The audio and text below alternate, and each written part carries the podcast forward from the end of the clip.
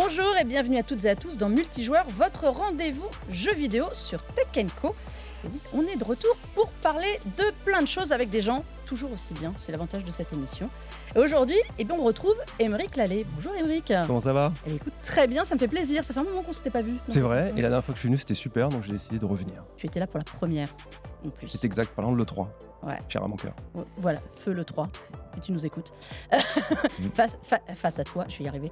Max, Bonjour. alors, de retour aussi, Oui, de retour après quelques mois. La dernière fois j'ai- que j'étais venu, c'était pour euh, Call of Duty. on va reparler de jeu de tir. Bah écoute, ça me va, je maîtrise du coup. C'est pour ça. j'essaye. Bon, tout va bien? Tout va bien, tout va bien. euh, 2024, en route vers, vers de nouveaux horizons. Et euh, j'espère que l'année sera bonne. Ouais, il, va- il va- il y a des gens qui disent que ça va être plus calme, mais en fait, il y a du jeu. Il y a des trucs importants chaque mois. Ouais. Oui, c'est sûr, c'est sûr. c'est Ils sûr. sont fous, ce ne sera absolument pas plus calme en 2024. on l'a déjà vu dans cette émission. Et on va démarrer avec l'actu à chaud pour vous le prouver.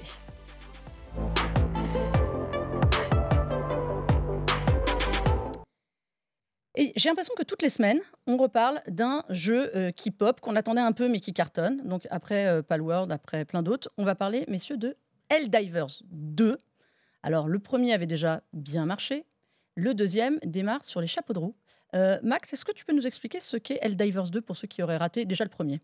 Oui, bien sûr. Alors, c'est un, un jeu développé par euh, Arrowhead Studio, qui est un studio suédois qui a été fondé en 2008. Alors, ils ont fait pas mal de petits jeux, hein, si je puis dire, Euh, et notamment Helldivers qui était sorti en 2015, mais qui était vraiment un jeu qui n'avait pas cette euh, tronche-là. hein. C'était un shoot 'em up en vue du dessus avec de la coop.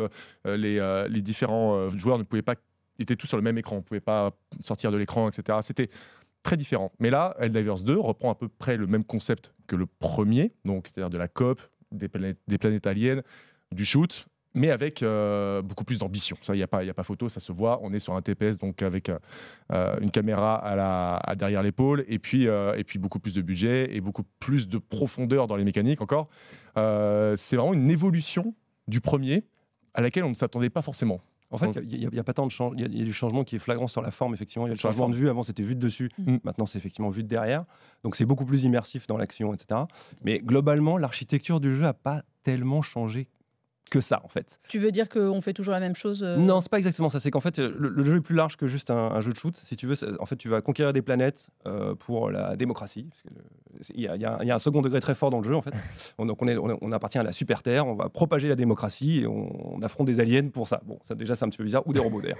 On est entre Et- Independence Day et Starship Troopers, quoi. Ouais, tr- même très clairement Starship Trooper en fait. C'est d'ailleurs ça qui plaît beaucoup aux gens en fait. Euh, parce, que parce que quand t'as l'alien qui est juste en face de toi, que t'es là en train de shooter, t'as tes potes à côté, t'as les monstres partout et t'es envahi par les monstres, il y a cette impression d'être euh, submergé. Et ça c'est vachement cool. Mais le- le- le- l'échelle du jeu est différente parce qu'en fait chaque planète on la, on la conquiert. Donc tous les joueurs qui jouent en multijoueur, donc de toute façon le jeu est que multijoueur, mais tous les, tous les joueurs qui font des parties contribuent à conquérir la planète, d'accord? Ça augmente un pourcentage. Et après, une fois que c'est fait, tu passes à la planète suivante ou à des planètes suivantes. Et du coup, tu euh, conquiers l'univers, ok? Mais des fois, ça peut revenir en arrière. Donc du coup, il faut revenir euh, sur un endroit qui a été reconquis par les aliens. Et du coup, il y a une participation communautaire qui est extrêmement forte. Et ça, c'était déjà dans le premier, en fait. Hmm. Du coup, chaque action, aussi minime que, que, que tu fais dans le jeu, qui est de tuer un alien, participe à l'effort de guerre. Et du coup, tout le monde se sent impliqué. Et ça, c'est génial. Mais alors, est-ce que c'est un jeu? Alors on voit, on voit quatre personnages sur les, les gens qui regardent les images, on voit quatre personnages. Est-ce qu'on joue par équipe de quatre? Est-ce qu'on joue tous en même temps? Parce que on sait que le, le jeu a battu des records de, de joueurs en simultané sur Steam. Tout à fait. Plus de Encore aujourd'hui. 203 000. Encore aujourd'hui, je crois que le chiffre est monté. Oui. Euh, C'est le plus gros euh, lancement de l'histoire de PlayStation sur Steam en tout cas, devant God of War par exemple. déjà parce euh, qu'il est sorti en même temps, Ouais, Oui. ce qui est assez rare. C'est vrai, tout à fait. Ce qui est Oui. assez rare pour un jeu euh, PlayStation. C'est vrai qu'on on oublie de le préciser. C'est un jeu PC et PS5. édité, Tout à fait. édité par Édité Sony, par, mais, euh, Ouais. mais le studio n'appartient pas à, à Mm. PlayStation. Mais en tout cas, euh, Sony a mis des billes dedans euh, très clairement. Et d'ailleurs, ça me fait penser que c'est pas la première fois qu'un un jeu du genre les intéresse un petit peu. Euh, Souvenez-vous de Starhawk qui était sorti en 2012, qui ressemblait déjà beaucoup à ça. C'était un TPS où on faisait tomber des euh, stratagèmes du, euh, du ciel et qui venait se développer en temps réel avec un aspect en ligne. Donc euh, peut-être expliquer ce déjà. que c'est que les stratagèmes. En fait, Oui, l'idée, c'est qu'effectivement, c'est du shoot. Tu vas récupérer des armes, des armes différentes. Tu t'équipes au, dé- au début, avant la mission. En fonction de la mission, tu vas changer un petit peu de, de, de- de stuff, on va dire, d'équipement. Et, euh, et par contre, tu as des, donc des stratagèmes. C'est des techniques. On les voit en haut à gauche là, euh, si jamais vous passez l'image. Mais en gros, tu, tu fais, tu fais une manipulation dans l'action, et ça c'est génial aussi, c'est-à-dire que tu es submergé par les monstres, d'un coup tu t'arrêtes, tu dois faire une manipulation avec plein de touches et plein de boutons, Comme un cheat code. euh, euh, exactement un cheat code, exactement. Et tu fais, tu fais tomber un, un, un- un type, d'armement différent. Tu fais tomber une, une, une nuke, chez le mot en anglais, une, une explosion Une atomique, Mm. euh, des choses comme ça. Et, et du coup, du coup, euh, c'est- ça donne une dimension tactique finalement assez forte. Et là où le jeu est très très fort, c'était déjà le cas dans le premier aussi, c'est qu'il y a du friendly fire. Le friendly fire, c'est quoi? C'est quand tu peux tirer sur tes, euh, tes comparses. C'est hyper sympa ça quand même comme concept. C'est assez, surprenant pour beaucoup de gens. La vérité, c'est que du coup, tu ne peux pas faire n'importe quoi. Sauf que quand tu regardes les images là, tu vois que c'est la mêlée. C'est le carnage. Donc, quand tu balances une explosion atomique, j'exagère un peu en disant atomique, mais donc, par exemple un bombardement, euh, bah, tu fais attention à ce qu'il n'y ait pas tes potes en dessous. Parce que ça consomme des vies et quand il n'y a plus de vie, bah, on a perdu la partie. Donc, donc, donc tu dois être. C'est le chaos et il faut être très tactique. Et c'est un peu la force du jeu. en fait. Alors, ils, ont, ils ont annoncé plus d'un million de ventes. Je je pense que ça va aller dans ce que tu veux dire, Max. Euh, comment est-ce qu'on explique ce succès?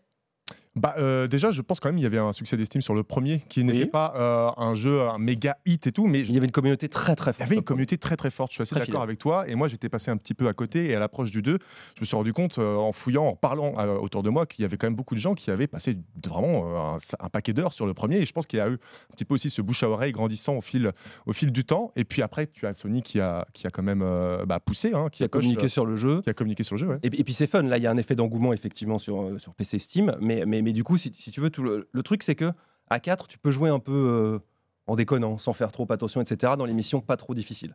Mais en fait il y a beaucoup de niveaux de difficulté dans le jeu, donc Oui. tu peux refaire des planètes euh, que tu as déjà faites euh, où en fait les objectifs sont placés dans des ordres différents et c'est des niveaux de difficulté différents.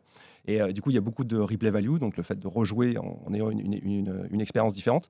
Et, et si tu veux, tu dois, tu dois impérativement jouer en coopération vraiment, de manière impliquée, pour pouvoir venir à bout de ces modes de difficulté euh, très élevés. Et du coup, bah, ça te met dans, ça, t'oblige à être euh, consciencieux avec les gens avec lesquels tu joues. Sinon, les gens euh, qui déconnent tout le temps, tu les mets de côté. En fait, c'est ça qui se passe. Euh, et du coup, il y a une implication qui est extrêmement forte et ça se décuple puisqu'en fait, le jeu est fun à jouer. C'est-à-dire que le gameplay du jeu est vraiment, euh, c'est très euh, ça vient tout de suite, il y a pas, y a- il y a- c'est pas complexe, on comprend très bien ce qu'il faut faire, et, euh, et, et du coup ça, ça fait, ça fait une diff en termes d'implication, je trouve. Et pardon. Oui, vas-y. Je peux dire, en tout cas, tu parlais de chaos tout à l'heure, et c'est vrai que ce chaos-là, il est, euh, il sert de vitrine aussi au jeu. Et je pense que ça, ça aide énormément. C'est un jeu qui est parfois presque fait, pensé pour être euh, diffusé sur des réseaux sociaux. Et tu vois qu'il y a énormément de, euh, d'extraits euh, parce que ce chaos, en fait, il est euh, parfois, il est, il est, il est juste archi drôle. à Voir- voir. Il y a un côté potache hein, il y a un côté même. potache, Ouais. un côté tu fais, tu fais tomber un stratagème sur la tronche de ton pote sans faire exprès. Euh, et du coup, cette, euh, ce, ce chaos-là, il, il est médiatisé et il permet vachement de, de- de vendre le jeu, finalement, je. C'est marrant que tu, tu parles de ça parce que techniquement le jeu est pas fou du tout. Non. faut quand même le souligner. Il y a une DA que moi j'apprécie beaucoup, que beaucoup de gens voyaient très générique il y a encore deux mois, et là d'un coup tout le monde trouve ça super. Mais moi je trouve qu'elle a, elle a toujours eu beaucoup de caractère, c'était, un peu- c'était la même dans le premier. Mais techniquement c'est pas fou du tout en fait. D'ailleurs il y a eu quelques bugs pour se connecter sur le jeu, etc. Donc on sent bien que c'est un petit studio, ils sont en train de corriger le tir, ils sont même je pense un peu submergés par des petits problèmes Ils ont de dit, hein, ils ont annoncé qu'ils étaient. Voilà, euh, exactement. euh, J'ai- C'était affreux pour moi. hein, Je... Ok, mais hein. là maintenant ça a l'air de mieux fonctionner. De toute façon, ça va s'améliorer. Ils se rendent compte qu'il y a un engouement de dingue. Donc voilà. Mais techniquement, effectivement, il y, y a certaines séquences, tu te dis ah c'est plutôt joli. Mais en vrai, c'est la DA qui fait la différence parce qu'il y a beaucoup de trucs qui cachent un peu le fond. Tu vois, il y a un petit Mm. peu. Mm. des- on, si on était méchant, on dirait cache misère. C'est un petit peu exagéré parce qu'en fait, moi je trouve, je trouve la DA vraiment réussie. Mais, euh, mais voilà, techniquement, c'est pas, c'est pas une référence. Par contre, le, le- le sel du jeu n'est absolument pas là. Donc faut passer outre si, si, ça- si visuellement ça vous dit rien parce que le fun est vraiment là en coopération. En fait, visuellement, c'est aussi l'explosivité, c'est le fait d'avoir euh, des destructions massives constamment, Ouais. d'avoir des effets de particules dans tous les sens. Et ça, ça rajoute quand même un cachet euh, Et, et- et- et- esthétique. Et n'oublions pas que les planètes, les objectifs sont placés différemment. Donc en fait, quand on arrive, la, la planète est créée en fait. C'est jamais le Et même jeu. C'est pas. Si, parce qu'il y a des trucs qui reviennent régulièrement, ils sont peut-être dans des ordres différents, voilà. Donc, mais, mais ce- ceci étant, visuellement, ça, ça, ça demande du travail d'arriver à coordonner tout ça très rapidement lorsque des gens arrivent sur une planète. Donc en fait, c'est un peu logique que ce soit pas un- une vitrine technique. Dans le, dans le, là, on est dans le hub, en fait, c'est plutôt joli. Quand on est en combat, etc., des fois, c'est un petit peu Oui. plus léger que ce qu'on peut voir sur des productions classiques que PlayStation. J'ai une, une question pour vous. Est-ce que c'est le jeu un peu multi qui manquait à Oui. PlayStation? Oui, je On pense sait qu'ils n'y arrivent pas, on sait qu'ils n'ont pas de jeu service et que pourtant ils essayent. Est-ce qu'il fa... Est-ce que c'est vraiment ce qu'il leur fallait pour euh, Moi, je pense que c'est un truc qui tombe à point nommé. Il n'y a pas tellement de concurrents là. Euh, il, il apporte une vraie fraîcheur par le changement de caméra. Euh, c'est extrêmement action. Ça va donc parler à beaucoup de gens. Euh, et du coup, quand tu te rends compte qu'il y a une dimension tactique qui fait appel à la coordination entre amis, du coup, ça t'implique dans le jeu. Tu joues avec des potes. Et du coup, je pense que c'est un jeu qui va durer. La question, c'est jusqu'où? Prochain, qui... pro- jusqu'au prochain qui sera streamé à gogo? Euh, non, je- moi, ce que je veux dire, c'est, je pense que ce jeu a quand même des limites à un moment en termes de gameplay, même si euh, tu étoffes ce que, ce que appelle les stratagèmes, donc c'est les, tactiques que tu peux faire venir euh, directement sur le terrain de jeu pour t'adapter à la situation. Et la question, c'est jusqu'où ça va? C'est-à-dire que est-ce qu'à un moment, ça va pas être trop redondant? On peut se poser cette question en fait. Moi j'ai déjà des gens qui ont joué 30 heures, 40 heures, ils ont qu'une seule envie, c'est d'y retourner. J'en connais d'autres, ils ont joué 5-6 heures d'affilée, ils se sont dit bon je vais faire une pause. Donc la question elle est là. Je, pense qu'en vrai, euh, ça va permettre à Sony de se faire la main sur les jeux services, effectivement. Et là, euh, quel, euh, quel, meilleur jeu service que celui-ci, finalement? En vrai, il y a énormément d'axes d'amélioration et de, progression. Bah, par exemple, on sait qu'il va y avoir l'ajout des véhicules, l'ajout de nouvelles factions ennemies. Tu peux faire énormément de choses avec les nouvelles planètes. Et en vrai, le système général du jeu, au-delà vraiment de l'aspect action et tout, comme tu le disais, c'est que tu as une espèce de, domination là, de, la, de la galaxie. La galaxie Mais ça, c'est vraiment un effort collectif. Et en fait, c'est une dimension jeu de plateau, presque un peu Warhammer 40K, euh, euh, auquel tous les gens euh, s'attellent en même temps. Et du coup, ça, c'est un principe qui est quasiment infini et qui va durer des années. Je sais pas si les gens s'en rendent compte, mais, mais, mais, mais, en, fait, c'est à minima impliquant. C'est-à-dire que tu dis, tiens, ce que j'ai fait, ça a apporté un pourcentage de plus sur la conquête de la planète. Et du coup, tu as l'impression de participer à un effort de guerre. Et, ce sentiment-là, on l'a pas dans beaucoup de jeux. Et tu as, des, des, objectifs journaliers quasiment. Euh, voilà, par exemple, les, devs aussi peuvent euh, influer directement sur le cours des parties euh, des gens. Tu as quand même tout un aspect presque un peu méta, tu vois, quand tu prends du recul, que je trouve assez fascinant sur ce jeu et dont j'avais pas conscience quand je l'ai lancé. Et mais c'est ça qui est génial, c'est que soit tu t'en rends compte, soit tu peux passer complètement à côté, parce que ah tu peux te limiter à juste de l'action et fin de l'histoire. Tu vas sur une planète, tu, tu, cartonnes des, tu cartonnes des monstres et c'est fini. Mais quand tu te rends compte de ça, tu as, as, une nouvelle dimension qui s'ouvre dans le jeu, même si c'est purement psychologique en fait. Mmh. Et du coup, tu te dis, ah, et en fait, l'échelle de jeu est plus grande. Et là, ça donne une dimension encore plus noble au jeu. Quoi. Bon, vous m'avez presque donné envie d'aller essayer. On peut faire une partie après si tu veux. Dieu sait que les jeux de tir, c'est pas trop mon truc. À plusieurs. Mais oui, mais évidemment. je vous appellerai au secours, les gars. Et tu voulais dire un truc bah, euh, Justement, ça peut être plusieurs. Oui, c'est pas un jeu qui se joue seul. Euh, Exactement. voilà, c'est important de le préciser. J'ai commencé mes parties seul. Euh, je me suis fait euh, suer comme un, comme un rat mort. Et, euh, et surtout, il y a des objectifs qui sont tout simplement quasiment pas faisables seul. Donc, tenez-le vous pour dit. quoi. C'est un jeu qui se joue vraiment à plusieurs. Il est pensé pour ça. Oui, tu as tout à fait raison. Après, tu peux faire des parties en, solo, effectivement. Mais il y a des moments où ça devient très difficile et tu perds 45 minutes parce que c'est quand même un, certain temps. Et, et, du coup, c'est un peu gâché. Donc, vaut mieux jouer à plusieurs, c'est vrai. Maintenant, je suis sûr qu'il y a des speedrunners ou des gens qui vont avoir envie de faire des exploits qui vont essayer de faire certaines missions en solo. Bon, ben voilà. C'est disponible sur PS5 et sur PC. Helldivers 2 à jouer avec vos amis, on a dit. Euh, changement de sujet total. Je voudrais qu'on revienne sur euh, quelque chose qui est un peu passé euh, entre les mailles du filet, même si certains l'ont vu. Lors de l'annonce des licenciements chez Microsoft pour sa partie gaming, donc les 1900 personnes qui, qui ont ou vont être licenciées, on a notamment parlé d'un service qui allait être fortement impacté, c'est celui du jeu physique. Et on se pose la question avec tout le dématérialisé qu'on a. Aujourd'hui, il y a beaucoup de jeux qui sortent d'abord en dématérialisé avant de proposer des boîtes. On le sait. Euh, ma question, messieurs, est-ce que le jeu physique va disparaître? Euh, je pense qu'à terme, 10 euh, ans, 20 ans, je pense que oui. Pour moi, il n'y a aucun doute, même si ça me fend le cœur. 10, 20 ans, tu penses pas avant? Il est optimiste. 10, 20 ans, en fait, en fait, en fait j'inclus là-dedans le rétro gaming, en fait, qui, qui, qui, qui, qui fait qu'il y a une espèce de, c'est revigorant pour beaucoup de gens d'aller là-dessus. Donc je pense qu'à un moment, peut-être qu'il euh, y en a qui vont se rendre compte euh, dans l'industrie que c'est encore très important les jeux physiques. Je pense aussi que ça dépend beaucoup des pays. En France, on est très très attaché à ça. Peut-être que ça va disparaître dans d'autres pays et pas chez nous. Ça, c'est aussi une possibilité. La vérité, c'est que techniquement, on va tous là-dedans puisqu'on consomme que des choses en streaming. Donc, euh, donc à terme, c'est sûr que oui. Maintenant, moi, ça me ferait mal au cœur. Je pense qu'il y a un public pour ça. Et le fait qu'ils changent de stratégie, ce que tu as souligné au tout début dans l'introduction de ton sujet, c'est qu'avant, on sortait les jeux en physique et après, ils arrivaient en démat. Maintenant, ils arrivent en démat et on se dit, tiens, en fait, il y a tellement d'engouement que ça vaut peut-être le coup de le sortir en physique. Et là, il y a peut-être une porte de sortie, en fait. Et alors, ce qui, moi, je sais, ce que j'ai noté ces derniers temps, c'est surtout ceux qui font des versions collector. En fait, les jeux, vous avez le choix aujourd'hui entre du dématérialisé ou de l'édition collector avec des figurines et des trucs comme ça. C'est un autre business. Oui pour moi, c'est un des derniers remparts avant le tout dématérialisé, c'est que les goodies, tu peux pas, tu peux pas les dématérialiser. On le voit par exemple avec euh, Micromania. Alors, euh, il y a des sortes Moi, je suis contre, hein, mais on, il y a sans doute des exceptions, mais regarde, on voit bien, euh, on voit bien Micromania par exemple. Ça, ça, ça, son moyen de survie, c'est aussi de s'associer avec Zing pour, par exemple, vendre des goodies. Mm. Et ça, c'est presque des produits annexes du jeu en fait. C'est dérivé du jeu, mais ça ne va pas avec la sortie du jeu. C'est un petit peu différent. Ça rejoint aussi par exemple des éditions collecteurs de jeux vidéo qui se vendent et dans lesquelles tu n'as pas le jeu en fait. Et tu n'as juste des goodies. Ça, c'est un délire. Et tu as le code. Tu as juste le code du jeu. ça, c'est un délire. Il y, a même, il y a même où il n'y a pas de code du tout en fait. Hein. Mais euh, on a l'impression aujourd'hui qu'il n'y a plus que Nintendo qui vante euh, les mérites du jeu physique. Alors parce que aussi ils ont, leur cible est familiale, mais par exemple ils ne donnent jamais, enfin ils commencent seulement à donner les chiffres des versions de leur version dématérialisée des jeux. C'est vrai, c'est vrai que c'est un peu dans leur, dans leur ADN. Après, ont, faut bien penser aussi qu'en termes d'espace, ça prend pas, beaucoup- pas beaucoup d'espace, une boîte de, enfin, une boîte de Switch. C'est tout bête, mais ça a son impact aussi, notamment sur cette euh, nouvelle génération aussi. Qui, qui- enfin, moi, je me- chez moi, j'ai des tonnes de jeux. Au bout d'un moment, ça prend trop de place. Donc, je, je comprends, je comprends aussi ce mouvement. Mais pour revenir à Nintendo, effectivement, c'est c'est dans leur ADN. Euh, je pense, je pense quand même que leur Nintendo eShop doit fonctionner très très bien. Et je pense qu'ils vont juste, peut-être pour encore faire un pas de côté, ne pas, ne pas avoir ce discours de dire qu'on va arrêter les jeux physiques. Par contre, en termes de distribution, ça a dû déjà beaucoup baisser dans les magasins. Et puis, euh, je pense qu'aussi la Switch, étant la Switch, une console qui techniquement n'est pas euh, ultra moderne non plus, euh, Switch 2 bah, bientôt. t'as pas beaucoup d'espace de stockage, euh, donc euh, peut-être qu'elle a un peu un train de retard à ce niveau-là aussi. Ne vous inquiétez Et- pas pour la nouvelle génération, à mon avis. Ouais, ça, je pense que la nouvelle génération. Voilà, euh, et- c'est une console qui parle encore plus que les autres au grand public, et donc les gens pensent pas forcément à acheter une Switch et derrière à mettre une micro SD en plus pour avoir plus d'espace. Ben, Voilà.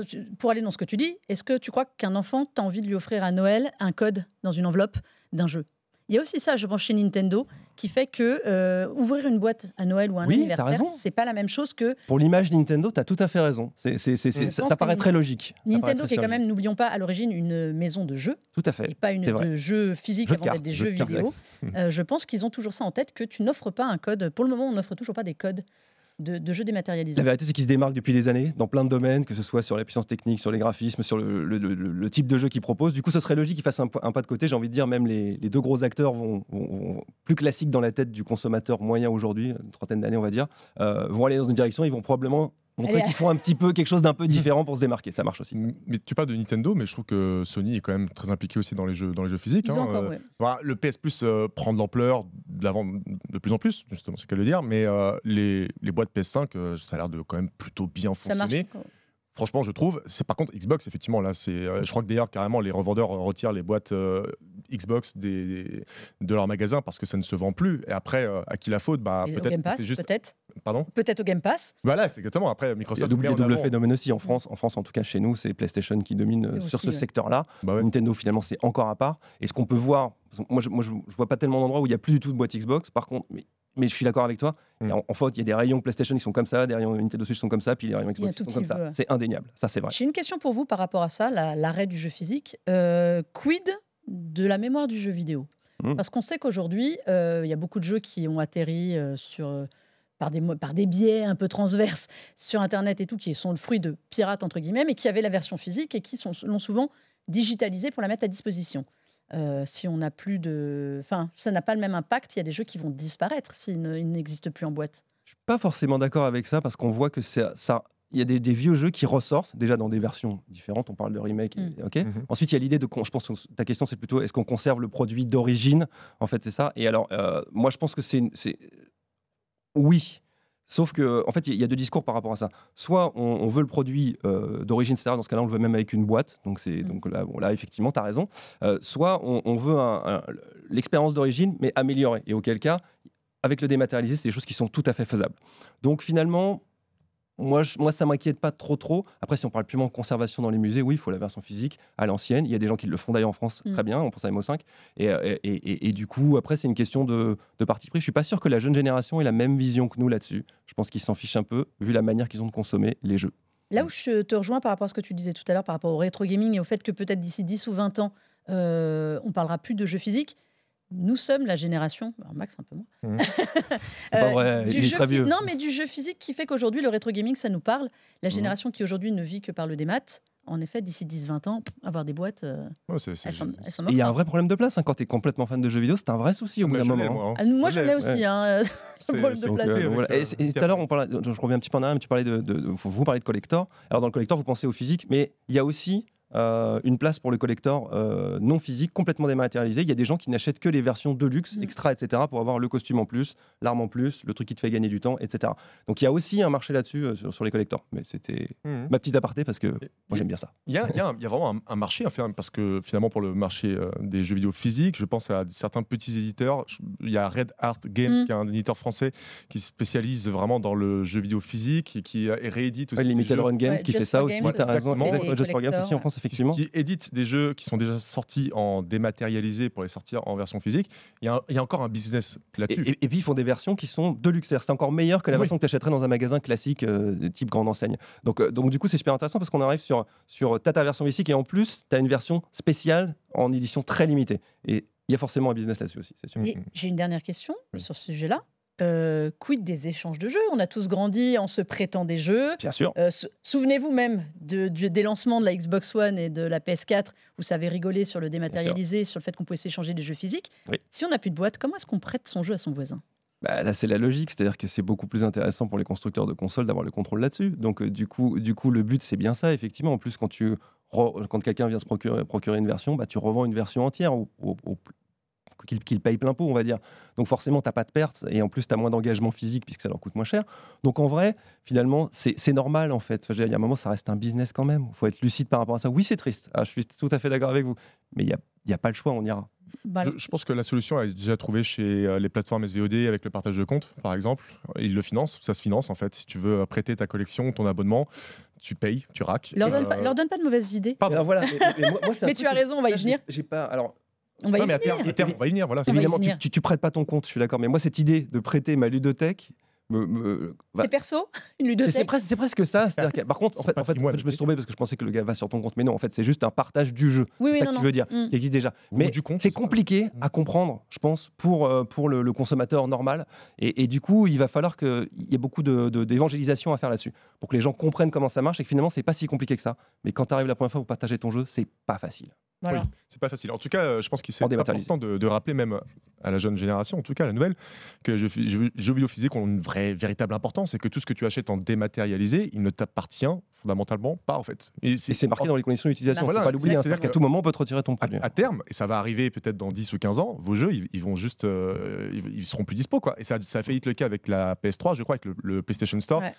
Et les gens avaient râlé, et du coup, Sony était revenu sur sa position. Mais en vrai, Nintendo aussi sur les jeux qui étaient Ouais. dématérialisés de, de, de Oui. la, de la Wii, Wii les, U. les shops, les shops se ferment en fait. Mm. C'est normal, au bout d'un moment, tu peux pas payer Bien 15 sûr. ans de serveur euh, d'une console. Oui, dont sauf que la personne qui a payé son jeu, elle a payé. Donc Mais au bout d'un moment, si tu veux, ça fait un peu mal au cœur de dire maintenant on ferme tout le service, c'est-à-dire comme ça qu'ils font. Du coup, tu n'as plus accès à tes jeux.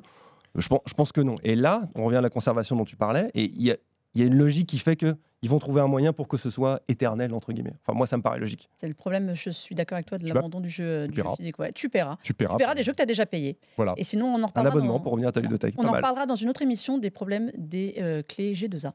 Aussi, euh, sur la façon d'acheter des jeux moins chers. C'est un piège qui est double, puisque le jeu ne vous appartient pas, on l'a dit, en dématérialisé au final. Et parfois, vous pouvez découvrir qu'il ne vous appartient pas bien non plus et que l'éditeur est en droit de vous le retirer. Euh, messieurs, on va tourner cette page actu pour passer au jeu, parce que je voudrais bien qu'on parle d'un jeu qui est pour moi la grosse sortie de la semaine. Mais ça, c'est complètement parti pris. On va parler de à quoi on joue tout de suite.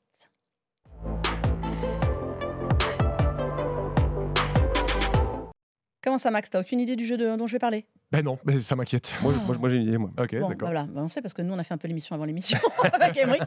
Je vais vous parler de Banishers, Ghost of New Eden. Bah, tu vois, Oui, finalement. c'est- pas si compliqué. C'était pas si compliqué quand même. Le petit jeu français de la semaine, euh, signé Dontnod, euh, que moi j'ai adoré. Donc pour une fois, je commence par moi cette partie des, des jeux. Euh, ça se passe dans la Nouvelle-Angleterre de la fin du XVIIe siècle.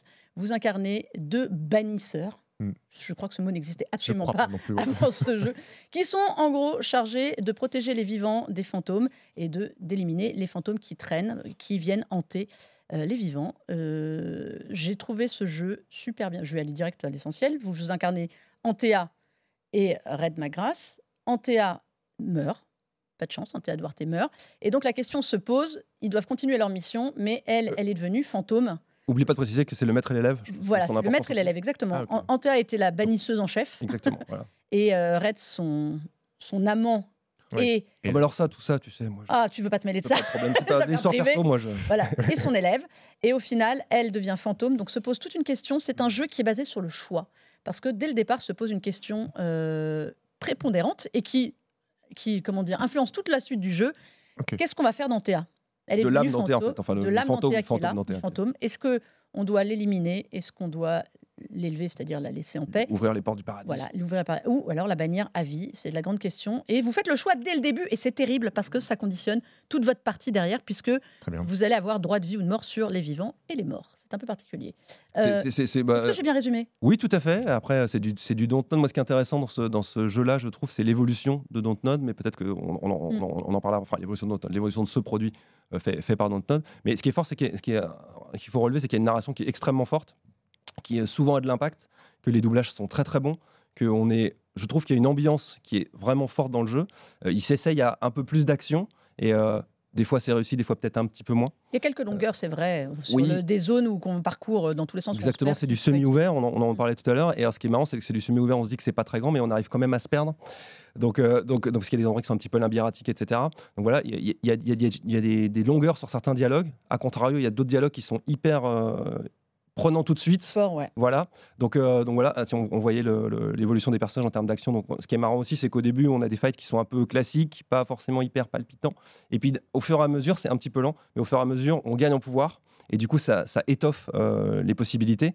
Et ce qui est marrant, c'est que ça va à l'essentiel. Ça fait penser un peu à God of War des fois Mm. dans la forme. Ouais. Euh, et, et par contre, c'est bon, c'est moins, c'est moins étoffé en termes de combat. Mais l'évolution euh, du gameplay par rapport aux points qu'on place pour pouvoir, pour pouvoir euh, récupérer des nouveaux pouvoirs, euh, avoir des nouvelles possibilités, euh, est plutôt, euh, c'est synthétique, mais c'est suffisant pour le jeu en fait. Ça, fon- ça fonctionne très bien, c'est pertinent en fait J'aime bien qu'on ne se perde pas Exactement. dans l'arbre, euh, la- la- l'arbre des, a- des possibilités. Donc God of War, un- parfois c'est un peu Ouais. complexe. hein. Et là, surtout, on joue, les deux, on joue alternativement les deux personnages, mais vraiment, c'est-à-dire qu'on choisit qui on veut jouer selon l'action. Et ça, franchement, moi, j'aime bien quand Et- on me propose deux personnages de pouvoir vraiment les jouer. Un en monde physique, un en, Voilà. en fantôme. hein. Donc Parce du coup, ça implique des, nou- des- des pouvoirs différents, des Mm. stratégies différentes. Voilà, parce que Red a les armes pour se battre et le bannisseur, c'est lui qui, qui, qui- qui tue vraiment. Je fais l'incantation finale. Ah, L'incantation finale, c'est bien dit.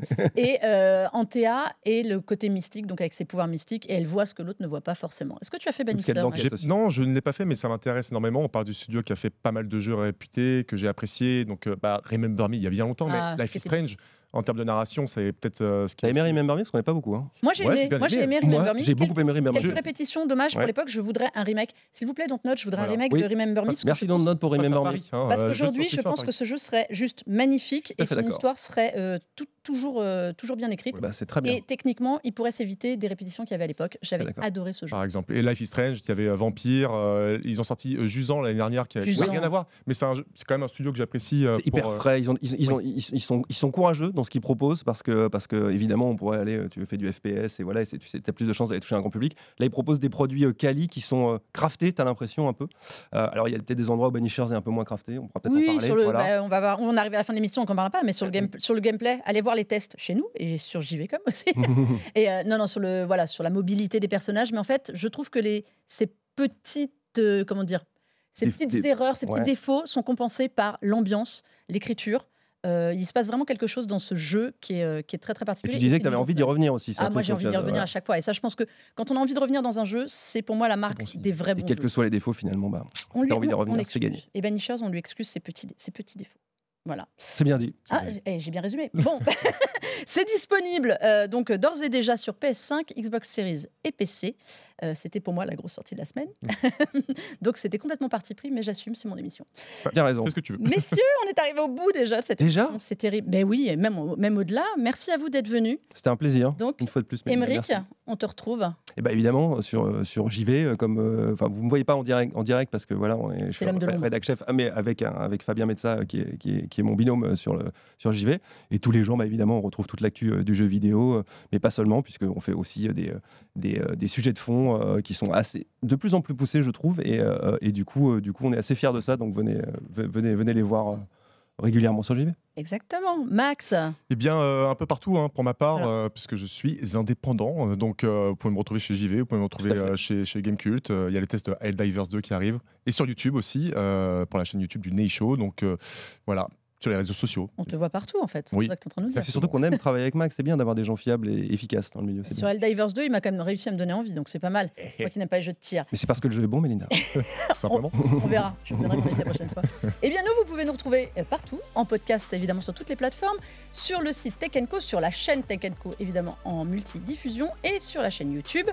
Et puis, ben, on aura encore plein de choses à se raconter la semaine prochaine, parce qu'il y a plein de choses qui arrivent, et notamment quelques gros jeux à la fin du mois, dont on vous parlera très vite. Et puis je vous dis en attendant, jouez bien à Helldivers 2 ou à Banishers et on se retrouve très vite pour parler de tout ça.